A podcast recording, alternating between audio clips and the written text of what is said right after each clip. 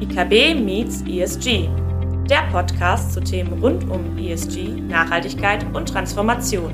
Moderiert von Jennifer Adam. Und am Ende müssen wir gucken als Weltgemeinschaft, dass wir unsere Ziele erreichen. Ja? Aber davon sind wir weit entfernt. Hallo und herzlich willkommen zum IKB Meets ESG Podcast. Mein Name ist Jennifer Adam. Ich bin ESG und Nachhaltigkeitsexpertin in der IKB und führe Sie durch diesen Podcast. Vorab nochmal, weil es ja eins der ersten Folgen ist.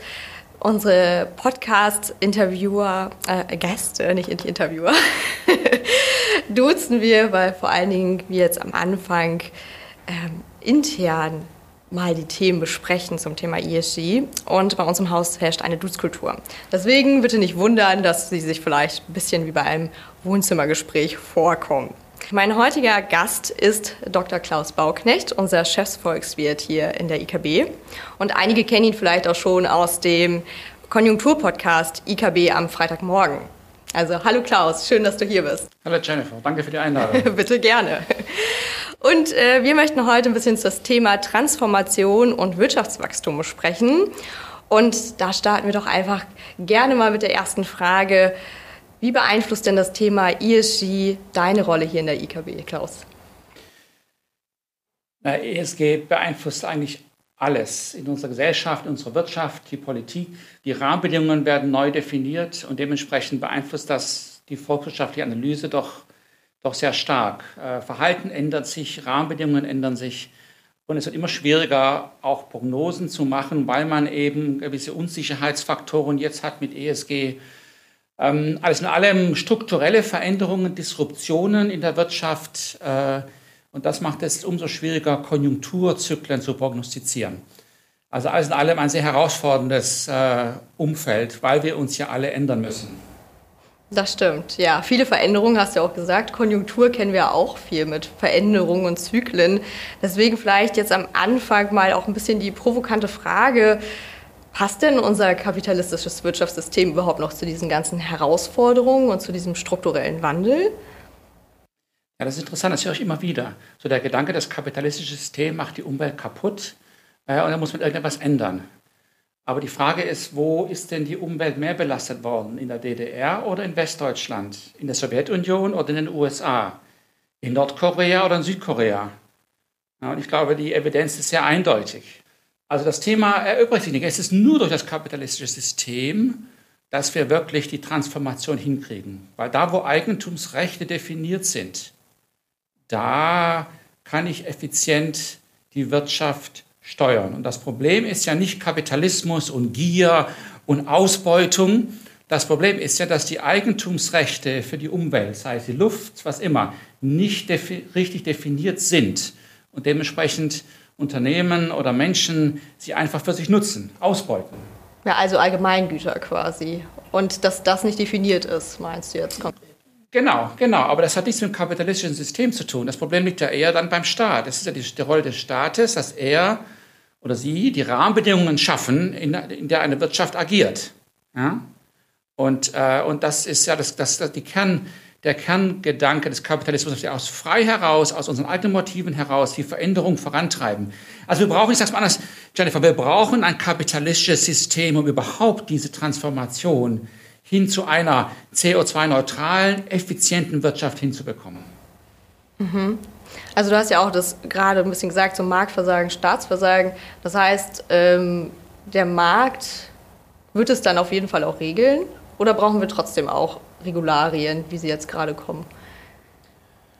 Naja, wir brauchen, gut, der Markt wird es regeln innerhalb den Parametern, die man ihm gibt. So. Äh, und wenn die Luft und CO2 und die, West und die, und die Seen bei uns kein Eigentumsrecht haben, dann, dann äh, nutzt man sie zu viel oder man, man beutet sie aus, sage ich jetzt mal.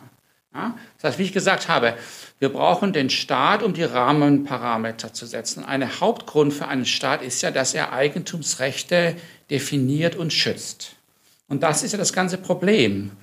Äh, das Problem ist nicht, dass ein Unternehmen, das jetzt an einem, an einem äh, Fluss hier die Fluss äh, ähm, verschmutzt. Das Problem liegt nicht beim Unternehmen. Das Problem liegt darin, dass der Staat diesem Unternehmen, direkt oder indirekt, äh, das Recht gegeben hat, dies zu tun. Ja? Genau. Von daher, wir brauchen einen, einen Staat, wir brauchen ganz klare Regeln, aber wir brauchen eben diese Regeln innerhalb eines Rahmens, wo man noch frei aus Marktsicht auch agieren kann. Ich glaube, das ist die große Herausforderung, das ist das spannende Umfeld. Ja. Nicht so viel Regulierung, sondern mehr Anreize. Und was wären denn Anreize zum Beispiel, die man schaffen könnte? Ja gut, wir haben, wir haben ja schon, wir haben darüber gesprochen, über die, Eigentums, äh, über die Eigentumsrechte, dass äh, ein Bewusstsein da ist, dass, alles, äh, dass alle Kosten, die eine, ein Unternehmen generiert, Verschmutzung und so weiter, dass es daraus gewisse Konsequenzen gibt. Ja, die Wirtschaft ist nur dann effizient, wenn all diese Kosten internalisiert sind, nennt man das auch. Also ein Signal ist natürlich sicherlich die richtige Bepreisung des, äh, des CO2s. Ja, das ist ja so ein Haupt, Hauptkernpunkt. Auf der einen Seite wollen wir CO2-Preise haben, aber auf der anderen Seite scheuen wir uns über die sozialen Konsequenzen und verbessern es wieder. Aber wenn wir das, äh, der schnellste Weg zu einer Transformation, einer Transformierung der Wirtschaft zu CO2, zu einer besseren CO2-Bilanz, ist ganz einfach über den CO2-Preis. 0% CO2-Ausstoß ist übrigens auch nicht effizient. Keine Umweltverschmutzung ist auch nicht effizient. Das ist eine Frage der marginalen Kosten und der marginalen Vorteile. Oh, ist mich Erfolgswort hier durch und durch. Und das wird eben durch den Preis gespiegelt. Ja? Und darum müssen wir diesen CO2, äh, müsste dieser CO2-Preis wirklich im Markt bestimmt werden, dass wir sagen als Gesellschaft, wir wollen eine Reduktion in CO2 haben. Das heißt, wir erlauben nur so viel CO2-Ausstoß. Und dann lasst doch den Markt das regeln, bei welchem Preis das stattfinden wird. Das heißt, prinzipiell müsste man das Thema aber auch ein bisschen globaler denken und nicht nur so auf Deutschland bezogen? Ja, das ist ja das große, das ist ja das große Problem. Wir machen, glaube ich, 3% des CO2-Ausstoßes aus. Also ob wir CO2-neutral sind oder nicht, wird das Klima, weltweite Klima jetzt nicht retten, verändern. Ja? Genau, aber global ist ein interessanter Gedanke. Was kann man denn global machen? Und darum, wenn ich mir diese, diese Klimakonferenzen anschaue, ist es immer so traurig, dass jeder stimmt irgendwie dazu ein, jedes Land stimmt dazu, dass man etwas tun muss, aber keiner ist bereit, auch mal äh, bindende Regeln umzusetzen. Also was wäre denn eine Lösung? Wie könnte man das, das ganze Thema angehen? Nur das ist wie, wie mit dem Welthandel. Weißt du, es gibt ein Land, manche Länder haben einen Handelsüberschuss und andere haben ein Defizit. Ja, wir in Deutschland exportieren mehr, andere Länder importieren mehr, aber die Welt insgesamt kann nie einen Überschuss haben. Ja, das muss sich ausgleichen. Und das Prinzip finde ich gut. Weil wenn wir das jetzt mal nehmen für die CO2-Geschichte, dann können wir sagen, gut, die Welt insgesamt darf keine CO2-Ausstoß über einer gewissen Grenze haben. Das ist das Ziel. Ein einzelnes Land mag es haben, aber dann muss es eben zusehen, wo es von einem anderen Land das wieder einkauft oder gegenkompensiert. Ja? Wir als Industrieland haben immer die Tendenz, vielleicht einen erhöhten CO2-Ausstoß zu haben. Das ist, weil unsere Wirtschaft so ist. Während ein Schwellenland oder wie Brasilien zum Beispiel über den Amazonas ja gigantische CO2-Reduktionen haben. Das heißt, wir können uns ja da einkaufen. Ja? Entscheidend ist, dass es irgendwo auf der Welt ein Clearinghouse gibt, ähm, dass das alles äh, ähm, zusammenzählt und wir am Ende innerhalb der von der Weltgemeinschaft zugestimmten Guidelines liegen. Das magst du sagen, aber es ist alles so absurd und abstrakt ist es gar nicht. Wir haben zum Beispiel den IWF. Ja, nach dem Zweiten Weltkrieg hatte man überlegt, wie wird eigentlich das Weltwährungssystem jetzt funktionieren. Da hat man gedacht, okay, wir brauchen ein IWF, wir brauchen ein globales Clearinghouse, das über, wo jedes Land ein Konto hat. Und so könnte es auch hier sein. Jedes Land hat ein CO2-Konto. Und am Ende müssen wir gucken als Weltgemeinschaft, dass wir unsere Ziele erreichen. Ja? Aber davon sind wir weit entfernt. Also erste Bestrebungen gibt es ja in dem Bereich auf jeden Fall schon, weil man ja sagt, ähm, man beobachtet ja zum Beispiel auch in der Wissenschaft, dass einige Länder sagen, naja, wenn ich mir jetzt die globalen CO2-Bilanzen angucke und was ich verbraucht habe bislang als vielleicht Schwellenland, dann müsste ich ja erst als sag ich mal, aufstrebende Nation 2070 klimaneutral sein. Andere Länder hingegen wie Deutschland sagen, okay, ich muss dann 2045, 2050 mit EU-Zielen schon klimaneutral sein. Also diese Logik gibt es ja schon ein bisschen, aber die rechtsverbindliche Art und Weise und Herangehensweise, das fehlt noch. Ja, das Problem ist, dass die Länder, die eigentlich eine sehr niedrige CO2-Bilanz haben, im Moment daraus keinen Vorteil ja. machen können. Es ist nichts wert. So, und wenn wir aber dieses System hätten, über das wir gerade gesprochen hatten, dann hätte es ja einen gigantischen Wert, weil eine Ausgleichszahlung stattfinden müsste. Ja? Also wir müssen dieses, dieses Vermögenspotenzial, das viele Schwellenländer auch haben, muss man nur heben. Ja. Dann äh, gehen wir doch mal, wir haben es ja ein bisschen schon angeschnitten, das Thema planetare Grenzen. Wie können wir mit der Wirtschaft, im, nein, mit den planetaren Grenzen im Einklang wirtschaften? Und da hat sich ja auch ein bisschen die These entwickelt, dass ein Einklang des Wirtschaftens mit den planetaren Grenzen nur mit einem Degrowth möglich wäre. Und wenn wir uns jetzt zum Beispiel auch nochmal, ich habe mal die Zahl nochmal mitgebracht unter das Datum, am 4. Mai war der German Overshoot Day. Bedeutet, da haben wir als Deutschland unsere planetaren Grenzen quasi schon übertroffen. Wir brauchen ja mit unserem Lifestyle, den wir momentan in Deutschland haben, drei Erden theoretisch. Ist es wirklich so, dass ein Degrowth nur möglich ist oder gibt es auch noch andere Möglichkeiten? Also ich bin immer sehr vorsichtig, wann wir was ausgeschöpft haben. Die Frage ist, was wir unter Wachstum, was wir unter Wachstum verstehen. Ich weiß, wo der Gedanke herkommt. Je mehr wir wachsen, je mehr Güter wir produzieren, je mehr Umweltschäden haben wir. Aber das ist ein alter, ein, ein, ein veraltetes Denken. Wie wachsen wir eigentlich heutzutage? Wie wächst die deutsche Wirtschaft, aber vor allem die USA und so weiter? Oder ein hochentwickeltes Land wächst vor allem über Dienstleistungen. Ich darf mal ein ganz einfaches Beispiel machen. Nehmt euch mal ein iPhone als Beispiel. Ob ich ein iPhone 4 habe oder ein iPhone 14, ich glaube, die Ressourcen, die da reingehen, die CO2-Footprint, wie du wahrscheinlich das nennen würdest, genau. ja, äh, glaube ich, ist gar nicht mal so viel unterschiedlicher. Behaupte ich jetzt mal. Ich weiß nicht genau, aber ist nicht viel Unterschied. Aber das iPhone 14 kann ja ein Vielfaches von dem, was das iPhone 4 kann der Gedanke von Wachstum, dann habe ich fünf iPhone 4s. Nee, das ist eben genau falsch. Und mehr Ressourcen, die ich binde. Ich habe ein iPhone 14, das eigentlich durch Technologie und Effizienzsteigerungen einen genauso viel Ressourcen braucht und vielleicht sogar weniger, aber doch einen viel, viel höheren Mehrwert generiert. Und weißt du, das ist mein Problem mit den Menschen, die sagen, ah, wir müssen, wir dürfen nicht mehr wachsen. Da darf ich dich mal fragen, wann hätten wir denn aufhören sollen zu wachsen? Beim iPhone 7? Beim iPhone 10, wo hören wir auf? Ich finde diese Frage, die Frage ist nicht, ob wir wachsen oder nicht wachsen, wir werden immer wachsen, weil der Mensch immer das Streben hat, ein besseres Morgen zu schaffen und wir auch eine Weltbevölkerung haben, die ja weiter wächst. Ja. Die Herausforderung ist, dass wir unsere Ressourcen effizienter, viel effizienter nutzen. Und da wird immer Wachstum, Wohlstandsverbesserung bei gleichen Ressourcennutzung, das ist die Herausforderung. Das wird aber immer der Fall sein. Dafür brauche ich eben die richtigen Anreize. Jetzt sind wir wieder bei unserer ersten Ja, bei der ersten Diskussion. Genau. Also das Thema, finde ich, ist irgendwie ähm, misplaced. Ähm, ich glaube, es wird immer, wird immer Wachstum geben. Ähm, es muss immer Wachstum geben. Die Frage ist halt die Qualität dieses Wachstums. Mhm. Wäre es denn überhaupt möglich, sage ich mal, Wirtschaftswachstum von Emissionswachstum zu entkoppeln?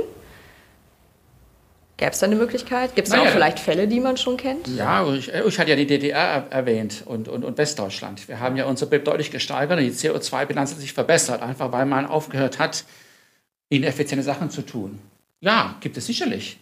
Nochmal, und auch dieses Beispiel mit dem iPhone ist doch ein schönes Beispiel. Oder irgendeine, irgendeine eine, äh, in der Pharmaindustrie, in der Gesundheitswesen zum Beispiel. Äh, wenn ich Roboter habe, die mir eine Analyse machen und haben alle Informationen der Welt schon verarbeitet, um mir eine Diagnose zu machen, äh, äh, bin ich deutlich, habe ich einen deutlich höheren Mehrwert geschaffen bei keinem CO2-Ausstoß. Ja? Es gibt viele Beispiele. Jede, jede technologische Innovation ist eigentlich so ein bisschen ein Beispiel. Wir haben es bis jetzt noch nicht richtig gemessen, weil uns die CO2-Bilanz bis vor ein paar Jahren nicht viel interessiert hat. Ja? Schauen wir mal die Autos an, die wir, okay, da, gut, auch beim Produzieren, da ist vielleicht noch ein bisschen Herausforderung da, aber auch wenn man sich den, den Verbrauch anschaut, die Energie und so weiter, da ist ja einiges an Effizienzen. Es reicht alles noch nicht aus. Das wissen wir auch. Ja? Darum machen wir ja so, versuchen wir so Quantumsprünge zu machen nach Wasserstoff und grüner, äh, wie heißt das, grüner Stahl und so weiter. Ja? Diese Zukunftstechnologien, die sicherlich eine wichtige Rolle spielen werden um dieses Momentum der CO2-Reduktion pro Wachstumseinheit weiter voranzutreiben. Mhm. Ja, diese Momente kreieren wir jetzt auch gerade und das ist ja auch sehr, sehr wichtig auf jeden Fall. Und wenn wir dann nochmal noch auf Deutschland gucken, du hast es schon ein bisschen angeschnitten, aber welche Branchen sind denn jetzt am stärksten von der Transformation mit betroffen? Ja, weißt du, müssen wir auch ein bisschen Klar, ich könnte dir jetzt die, die typisch energieintensiven Branchen nennen. Ich könnte dir die Basischemie nennen ja. zum Beispiel. Und wenn man sich die Zahlen anschaut in Deutschland, die Produktion der Basischemie, die geht schon seit Jahren zurück. Also hier ist eine Industrie, die besonders betroffen ist von, äh, von Energie als, als, als Rohstoff und auch von, äh, in der Produktion, ähm, generiert viel CO2 und, ähm, und da, sehen wir die, da, da, sehen wir, dass die Produktion schon über Jahre zurückgeht. Ähnliches bei der die Stahlindustrie. Wir haben grünen, grünen Stahl erwähnt, ist aber noch ein Zukunftsprojekt. Okay, erste Pilotprojekte laufen. Aber wir wissen alle, dass das über kurze, mittelfristig die, nicht die Lösung sein kann, wenn die großen stahlproduzierenden Länder wie Indien und China weiterhin auf dreckigem Stahl Sachen produzieren. Also es ist eine Frage der Wettbewerbsfähigkeit. Also die Stahlindustrie ist nicht beeinflusst und die Chemieindustrie ist sicherlich Aber wir müssen aufpassen, weil wir immer in einem gewissen Rahmen denken. Und, diese, und, und Technologie ist ja etwas, was Disruptionen mit sich bringt. Und es ist nicht vorhersehbar. Wir haben ja auch ähm, zum Beispiel dieses Club of Rome-Geschichte, ja. wo auch Leute gesagt haben, ich glaube, die haben damals gesagt, 1984 ist irgendwie Schicht im Schach, wenn wir so weitermachen wie bisher. Hey, wir schreiben das Jahr 2023 und uns geht es immer noch gut. Was lernen wir daraus? Wir müssen aufpassen, langfristige Prognosen auf aktuellen Strukturen zu machen. Ja? Und sagen, wenn wir so weitermachen wie bisher, das tun wir aber nicht. Solange sich Preise anpassen in der Wirtschaft, solange die Marktwirtschaft agiert, solange der CO2-Preis ausreichend steigt, werden wir nicht so weitermachen, sondern Verhalten werden sich verändern, Technologien werden entwickelt werden und wir werden dieses Doom- und Gloom-Bild am Ende nicht haben. Die Frage ist natürlich, sind wir wieder bei unserem Einleitungsthema, zu welchem Maße der Staat hier auf äh, Regeln vorgibt oder Anreize schafft. Das ist auch nochmal ein wichtiges Thema. Ja? Schau mal, wenn wir jetzt mal in die, in, die, in, die, in, die, in die USA schauen, dieser Inflation Reduction Act, der daraus gekommen ist. Was war die Folge? Massenhaft Investitionen, Ankündigungen, auch von deutschen Unternehmen, die da hingehen, weil Anreize geschaffen worden sind. Ja? Also ich sehe das alles nicht so, nicht so negativ. Ja, natürlich, es gibt große Disruptionen für viele Industriebranchen von uns, kurzfristig. Ja, aber solange die, solange ein, die Anpassungs, solange der Raum für Anpassung da ist, sehe ich jetzt nicht so schwarz wie so De Deindustrialisierung ist ja auch so ein Begriff, ja, genau. der jetzt hochgekommen ist. Genau, ja, wir gehen so in die Steinzeit zurück. Nein, wir gehen nur in die Steinzeit zurück, wenn der Staat alles vorgibt. Ähm, ja, und wenn wir Preissignale auf die nicht mehr reagieren und uns nicht mehr anpassen können. Aber davon sind wir ja weit ähm, entfernt. Aber wir haben kurzfristig, bin ich bei dir, nochmal auf deine Frage zurückzukommen. wir haben natürlich schon das Thema, ähm, dass ähm, gerade die energieintensiven Branchen, Chemie, Stahl und so weiter, auch die, Auto, auch die, auch die Automobilindustrie zum Teil, dass wir hier natürlich eine Herausforderung, eine große Transformation vor uns haben. Mhm. Ja, und da ist eben so entscheidend, damit der Wettbewerbsstandort Deutschland sich, sich äh, äh, erhalten kann, dass wir eben immer die globale Perspektive behalten, im Griff behalten. Weil der Umwelt ist auch nicht geholfen, wenn wir zwar in Deutschland alle klimaneutral sind, aber unsere Produktion sonst wo haben, wo sie das eben nicht ist. Ja. Also große Gefahr der Abwanderung, wenn wir hier zu viel regulieren und zu wenig Anreize schaffen? Genau. Ja um das einfach mal zusammenzufassen in drei Wörter. Okay, gut. Ich nehme mal ein Hint, ich rede zu viel. Nein, nein. Nein, ähm, das, das ist, ein groß, das ist eine große Gefahr. Es ist auch eine, eine, eine Gefahr des, unseres Wohlstands, zu welchem Maße wir den Wohlstand hier, hier erhalten. Wir, wir stehen vor der Herausforderung, dass diese Wirtschaft und das Kapital in dieser Wirtschaft sich, ein großer Anteil des Kapitalbedarfs oder Bestands muss abgeschrieben werden. Mhm. Ja, Kohlekraftwerke. Ja zum Beispiel, klassisches Beispiel. Also ein großer Teil des Kapitalbestands müssen wir abschreiben und müssen ihn ersetzen durch neue Technologien und so weiter. Ja? So, das heißt, in zwei Aspekte. Das eine ist das Abschreiben, das andere ist das Neue. Ja? Und wir müssen eben sicher machen, dass das Abschreiben wollen wir zum Teil, aber dass wir auch gleichzeitig sicher machen, dass genug Neues hier in Deutschland stattfindet und nicht im Ausland. Also ist immer die Gefahr da, wenn ich einen neuen technologischen Weg beschreite, dann brauche ich ja meinen alten Standort gar nicht mehr. Ich habe eine grundsätzliche Standortentscheidung, die ich immer treffen muss. Ich brauche nicht äh, in Deutschland mehr produzieren, weil ich muss die Produktion lang hier sowieso abschreiben. Ja? Und das ist eben die Gefahr, dass da noch eine Standortentscheidung ansteht. Und dann kommt eben schon ein Inflation Reduction Act und sagt uns aber, wenn du zu uns kommst, dann kriegst du noch massive Steuervergünstigungen und so weiter. Das ist die große Herausforderung, die wir haben, dass diese neue Produktionsprozesse eben hier am, am Standort Deutschland stattfinden. Und das heißt, wenn wir vielleicht auch eher in die Richtung gehen würden, sähst du eher, dass hier Investitionen getätigt werden würden? Oder wie sieht es denn gerade derzeit aus? Gut, derzeit, ja, das ist eine interessante Frage, äh, Jennifer. Ähm, durch all diese Krisen, die wir die letzten Jahre ja hatten, wurden die strukturellen, notwendigen Dinge oftmals immer wieder verschoben. Ja, wir müssen erstmal gucken, dass wir aus der Krise rauskommen. Ja. Finanz-, Euro-Krise, Corona-Krise, Ukraine-Krise, was immer. Obwohl die, die Ukraine-Krise beschleunigt ja das jetzt vielleicht sogar so ein bisschen. Aber wir haben eben immer so die Thematik vor uns, kurzfristig muss es irgendwie wieder laufen. Mhm. Und wir verschieben das, das Notwendige. immer weiter. Ja? Ne? Und das ist für mich ein, eigentlich so eine der großen Kosten von diesen ganzen Krisen, dass wir die, die grundsätzliche Ausrichtung der Wirtschaft irgendwie so die Perspektive ein bisschen verloren, verloren haben. Von daher, dieses, diese Ukraine, diese Energiethematik und so weiter hat für Deutschland vielleicht sogar den positiven Effekt, dass es uns jetzt wirklich nochmal diese Transformation beschleunigt hat. Und das hat sie ja anscheinend. Wir lesen es in der Zeitung jeden Tag, wie sich alle beschweren. Und wenn sich äh, äh, Unternehmen beschweren und wenn sich äh, Haushalte beschweren, dass alles teurer wird, alles anders ist, dann ist es ein Zeichen, es verändert sich etwas. Genau, ja. ja? Das stimmt. Ja, sehr schön. Gut, dann, wir sind jetzt auch schon sehr weit abgedriftet teilweise, beziehungsweise auch schon beim Thema geblieben, aber haben jetzt sehr weit ausgeholt. Dementsprechend würde ich doch gerne auch so langsam zum Abschluss kommen, aber bevor wir zum Abschluss kommen, wollte ich einfach nochmal die Frage stellen, möchtest du unseren Hörerinnen und Hörern zu den Themen, die wir angerissen haben, noch etwas mit auf den Weg geben? Gut, wenn du mich so fragst, dann ist die Antwort ja. ähm, nein, nein, es ist, es, es ist ganz entscheidend. Ich denke, es sind zwei Punkte, äh, äh, die wir gemacht haben. Eins, wir dürfen uns nicht verrückt machen lassen von diesen Doom- und Gloom-Prophetien, äh, Deindustrialisierung und das Ende und so weiter. Nochmal, diese Club of Rome-Geschichte hat, hat, das gelernt. Ja. Ja, da, wo Verhalten sich verändern kann und in einem kapitalistischen System, wo Preise eine wichtige Rolle spielen, kann und wird sich das Verhalten ändern da sind solche Prophezeiungen unangebracht. Ja? Also nicht negativ werden. Das ist eigentlich so die, Haupt, die Hauptthese. Das Zweite ist, wir haben eben diese Herausforderung und darum ist es so wichtig, dass wir in Deutschland die richtigen Anreizstrukturen schaffen. Aber da ist ja auch, es wird ja auch viel getan an Förder, Förderung und so weiter. Ja?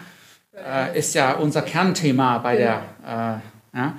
Äh, und von daher sehe ich das bei all dem aktuellen Druck und Negativität, ist, äh, sehe ich das eigentlich so mittelfristig, sehe ich das sehr, sehr positiv, dass wir eine Dynamik schaffen, die doch einiges verändern wird. Passt sehr gut auch zum Abschlussstatement, was ich gerne von dir einmal hätte. Und zwar, beende doch einmal bitte gerne den Satz, Net Zero 2045 in Deutschland ist. Ist eine große Herausforderung kurz, knapp und bündig, würde ich sagen. Dann danke für die Impulse, danke für das Anreißen einiger Themen und uns mitnehmen auch in deine Welt hier in der IKW, was du ja auch so mitbetreust. Und dann herzlichen Dank für deine Zeit und vielleicht bis zum nächsten Mal. Ja, danke schön. Wenn Sie sich persönlich zu den Themen ESG, Nachhaltigkeit und Transformation mit uns austauschen wollen, melden Sie sich gerne. In der nächsten Folge begrüßt Jennifer Adam Jens Fröhlich, unseren Bereichsleiter Public Loans, Sector and Transformation Advisory, zu dem Thema Der Weg ist das Ziel, wie Fördermittel den Net Zero Weg ebnen.